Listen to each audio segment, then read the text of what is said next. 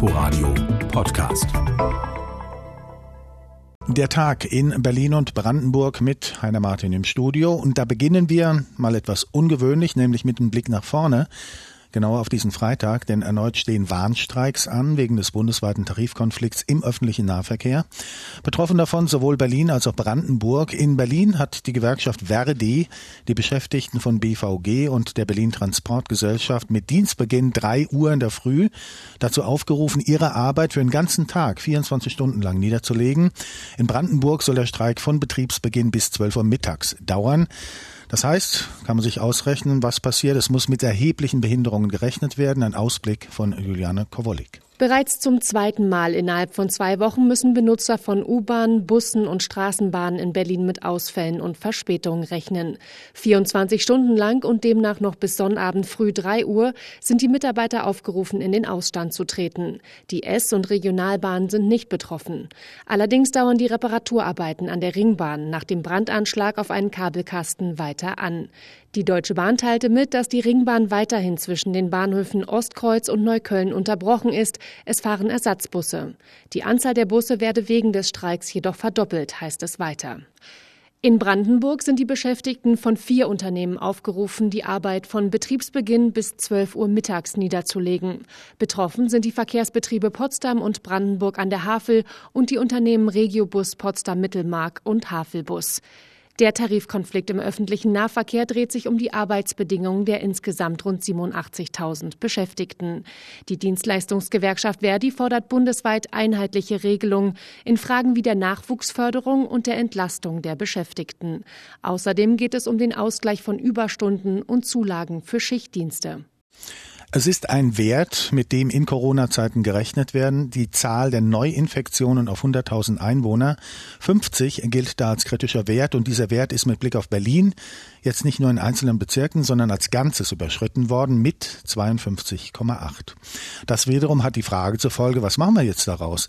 Die Landesregierungen hatten sich ja darauf verständigt, bei über 50 Fällen greift ein Beherbergungs, greift ein Beherbergungsverbot. Nun stehen die Herbstferien an. Und was heißt das nun für Berlin und Brandenburg? Inforadio-Reporter Martin Adam ist diesen Fragen mal nachgegangen. Jörg Klowski macht jetzt dicht. Ob die 7-Tages-Inzidenz nun in Berlin über 50 Infektionen auf 100.000 Einwohner liegt, ob überall oder nur in einigen Bezirken, sein Campingplatz im Schlaubetal ist für Gäste aus Risikogebieten zu.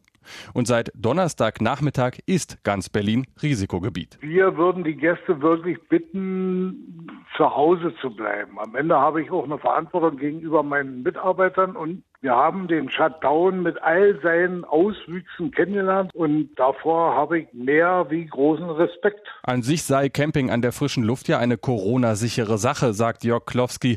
Aber wenn sich seine Gäste im Duschraum treffen und dann doch anstecken, sei ihm das zu heikel. Zur Vorsicht rät er in seiner Funktion als Vizepräsident des Campingverbandes Brandenburg daher auch allen anderen im Gastgewerbe.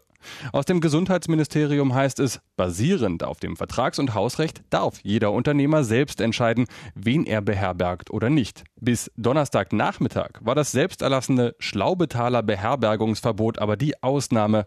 Jetzt ist die kritische 50er Marke gerissen, und zwar nicht nur in einzelnen Bezirken, sondern in ganz Berlin. In diesem Fall hat Gesundheitsministerin Ursula Nonnemacher noch am Vormittag erklärt, macht auch Brandenburg zu. Die Beherbergungsregel gilt ab diesen 50 pro 100.000. Das ist nicht ganz unumstritten. Es gibt Länder, äh, die werden da ausscheren. Brandenburg hat das aber bisher so vorgesehen. Und das gilt für touristische Zwecke. Berufspendler oder Menschen, die ein dringende berufliche Auftrag hier in Brandenburg haben, sind von dieser Regelung ausgenommen. Und wer einen maximal 48 Stunden alten negativen Corona-Test vorzeigen kann, darf auch ein Hotelzimmer nehmen. Dass andernfalls Stornogebühren anfallen, werde sich kaum vermeiden lassen, sagt der Hauptgeschäftsführer des Brandenburger Hotel- und Gaststättenverbands Olaf Lücke. Für die Unterkünfte bedeutet das Beherbergungsverbot auch so mehr Arbeit und weniger Einnahmen, gerade jetzt in den Herbstferien. Das Herbstgeschäft spielt eine große Rolle. Das wäre jetzt gelogen, wenn wir das äh, negieren oder leugnen würden. Ähm, wir haben natürlich äh, die letzten Monate äh, sehr gute Umsätze gehabt, aber das reicht natürlich bei weitem nicht die Verluste, die wir haben in den Anfangsmonaten der Pandemie äh, zu kompensieren. Deswegen brauchen wir jeden Euro. Ja, stimmt. Aber in der Pandemie ist Geld nicht alles, sagt Jörg Klowski vom Schlaubetaler Campingplatz. Seine Verluste sind aber auch überschaubar, gibt er zu. Die Campingsaison ist ohnehin fast vorbei. Das war der Bericht von Martin Adam. Ja, die Zahl der Corona-Neuinfektionen steigt mit dem Herbst und das geht wohl kaum auch an den Schulen in Berlin spurlos vorbei. Also was tun? Bildungssenatorin Sandra Scheres hat einen Vier-Stufen-Plan vorgestellt, erarbeitet unter anderem mit Wissenschaftlern und Medizinern. Kirsten Buchmann kennt Einzelheiten. Vier Stufen, vier Farben, je nach Infektionsgeschehen gelten für Schulen entsprechende Hygieneregeln. Grün steht für den Regelunterricht. Nur Berufsschüler, die wegen ihrer dualen Ausbildung in den Betrieben und in der Schule lernen, müssen dann auch im Unterricht eine Maske tragen. In der Stufe Gelb gilt das für weitere an der Schule, erklärt Bildungssenatorin Sandra Scheres. Explizit im Bereich der weiterführenden Schule in den Oberstufen und auch in den Lehrerzimmern auch definitiv verpflichtend. Orange bedeutet Maskenpflicht in der ganzen Schule, auch draußen unter Überdachungen. Bei Rot werden die Klassen halbiert und teils in der Schule bzw. zu Hause unterrichtet. Dieser Stufenplan tritt am Donnerstag nach den Herbstferien in Kraft. Patrick Larscheid, Amtsarzt in Reinickendorf und Mitglied des Hygienebeirats, der den Stufenplan entwickelt hat, appelliert zugleich an alle, sich ihrer Verantwortung bewusst zu sein, das Infektionsrisiko möglichst niedrig zu halten. Niemand von uns will noch einmal diese schreckliche Zeit erleben, wo wir den Kindern die Schule weggenommen haben. Aber wenn wir sichere Orte in der Stadt haben wollen, müssen alle mithelfen. Das ist die Aufgabe aller Menschen in Berlin. Das, was der Senat beschlossen hat in den vergangenen Tagen, weitestgehende Kontaktbeschränkungen sind es ja letztlich, die sind bitte wirklich ernst zu nehmen. Haltet Abstand voneinander und reduziert eure Kontaktzeiten. Die gute Nachricht, die Schulen seien nicht der Ort, an dem Corona-Infektionen weitergegeben werden. Gott sei Dank ist es so, dass mit den Maßnahmen in Schulen offensichtlich ganz schön wirkungsvoll Infektionsereignisse in Schulen auf ein Maß reduziert werden, wie es angesichts der irre großen Zahl an Lerngruppen deutlich unterhalb des Erwartbaren liegt. Die aktuellen Zahlen laut der Bildungsverwaltung, die allgemeinbildenden Schulen zählen unter Schülern 204 Corona-Fälle und 48 Infizierte unter dem Schulpersonal wie Lehrern oder Erziehern. An beruflichen Schulen betrifft das 55 Schüler und keine Pädagogen. Insgesamt gibt es in Berlin 400.000 Schüler und mehr als 30.000 Lehrer. Auch der Landeselternausschuss wirbt dafür, die nun im Stufenplan skizzierten Maßnahmen mitzutragen. Nicht zuletzt, weil, wenn ein Kind in Quarantäne muss, auch die Eltern zu Hause bleiben müssen und nicht arbeiten gehen können. Welche Kinder oder Klassen in Quarantäne müssen, aber auch welche Stufe der Hygieneregeln an einer jeweiligen Schule greift, entscheiden die Gesundheitsämter nach Rücksprache mit der Schulaufsicht. Alle hoffen, dass nach den Herbstferien die Signale auf Grün stehen und es mit dem Regelunterricht weitergehen kann.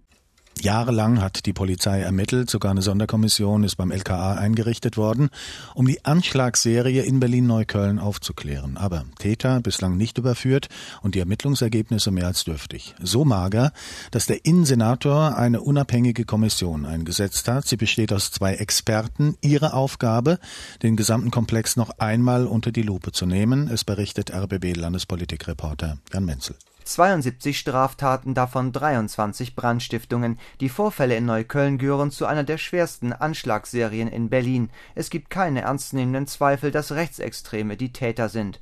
Die Opfer der Anschläge, so der Sozialdemokrat, seien zutiefst verunsichert, sie seien bespitzelt, beobachtet und angegriffen worden. Er könne voll und ganz nachvollziehen, dass sie und ihre Angehörigen Angst hätten. Um die Betroffenen gehe es auch ihr zuallererst, betont Uta Leixenring. Sie ist die eine von Geisel eingesetzte Sonderermittlerin. Leixenring war über zehn Jahre Polizeipräsidentin in Eberswalde. Sie kennt sich aus mit rechtsextremer Gewalt und hat nach ihrer Polizeitätigkeit in vielen Netzwerken und Vereinen Vereinen für Toleranz und Demokratie mitgearbeitet. Also Sie können von meiner Seite Wertschätzung für die Polizei und die Sicherheitsbereiche erwarten. Sie können sie auch unterstellen, aber Sie können von mir nicht erwarten und vor allen Dingen nicht unterstellen, dass ich einen Chorgeist bediene. Zweiter Sonderermittler im Neukölln-Komplex wird ein ehemaliger Bundesanwalt. Herbert Diemer gilt als Terrorismusexperte und war Vertreter der Anklage im NSU-Prozess gegen Beate Zschäpe. Diemer betont, dass er und Leixenring in ihren Untersuchungen unabhängig agieren können und uneingeschränkten Zugang zu allen Akten haben. Wenn tatsächlich Anhaltspunkte bestehen, dass die rechtsstaatliche Haltung bei der Polizei nicht vorliegt, dann ist das natürlich ein, ein großes Alarmzeichen und es muss unter allen Umständen aufgeklärt werden bis zum letzten Buchstaben und bis zum letzten Komma. Kritik an seiner Person kommt von der Linkspartei, deren innenpolitischer Sprecher Niklas Schrader sagt, Diemer habe im NSU-Prozess verhindert, dass rechte Netzwerke und die Rolle des Staates stärker ausgeleuchtet wurden. Die Opfer der NSU-Morde seien deshalb nicht gut auf ihn zu sprechen. Innensenator Andreas Geisel SPD setzt dagegen darauf, dass die beiden Sonderermittler verwertbare Ergebnisse liefern. Anfang kommenden Jahres könnten erste Zwischenergebnisse vorliegen, hofft der Innensenator. Für das Frühjahr 2021 erwartet Geisel den Abschlussbericht der Sonderermittler zur Neuköllner Anschlagsserie. Der Bericht von Jan Menzel. ASP, das steht für afrikanische Schweinepest, und im brandenburgischen Eisenhüttenstadt ist eine ASB-Koordinierungsstelle eingerichtet worden. Zu Gast dort neben anderen Bundeslandwirtschaftsministerin Julia Klöckner. Es berichtet Marie Stumpf. Gute Nachrichten gibt es für die Landwirte. Für alle Ausfälle, die sie wegen der Schweinepest erleiden, sollen sie entschädigt werden. Komplett und schnell verspricht Landesumweltminister Axel Vogel. Also die Landkreise sind ausgleichspflichtig, das Land wird diese Kosten übernehmen. Wir gucken natürlich, dass wir nicht zu viel Gutachteritis betreiben, sondern wir gucken, dass wir Pauschalsätze nach Möglichkeit festlegen. Das werden wir mit dem Landesbauernverband abstimmen. Das Geld kommt also vom Land. In seinem Haushalt sind für die Bekämpfung der Seuche nun offiziell Mittel bewilligt worden, erklärt Verbraucherschutzministerin Ursula Nonnemacher. Wir haben über sechs Millionen Euro jetzt landesseitig freigegeben äh, bekommen für das Jahr 2020 und nochmal über fünf Millionen Verpflichtungsermächtigungen für das nächste Haushaltsjahr. Unterstützung von außerhalb gibt es dagegen beim Thema Zaun. Hier soll die Europäische Union Brandenburg finanziell unter die Arme greifen, erklärt Bundeslandwirtschaftsministerin Julia Klöckner. Dass beim Thema Zaun erst zu spät gehandelt wurde, da hält sie vehement dagegen. Sie brauchen einen ganz klaren Lageplan. Es ist illusorisch zu glauben, dass man ein Bundesland abschirmen kann. Die Zäune um die Kernzone im Landkreis Oder-Spree sollen in etwa anderthalb Wochen fertig sein. Doch bei allen Maßnahmen stellt Bundeslandwirtschaftsministerin Klöckner noch klar, Deutschland sei erst schweinepestfrei, wenn ein Jahr lang kein Fall mehr aufgetreten ist. Das war der Bericht von Marie Stumpf und soweit auch der Tag in Berlin und Brandenburg mit Heiner Martin im Studio. Das Ganze kann man nachhören auf inforadio.de. Inforadio Podcast.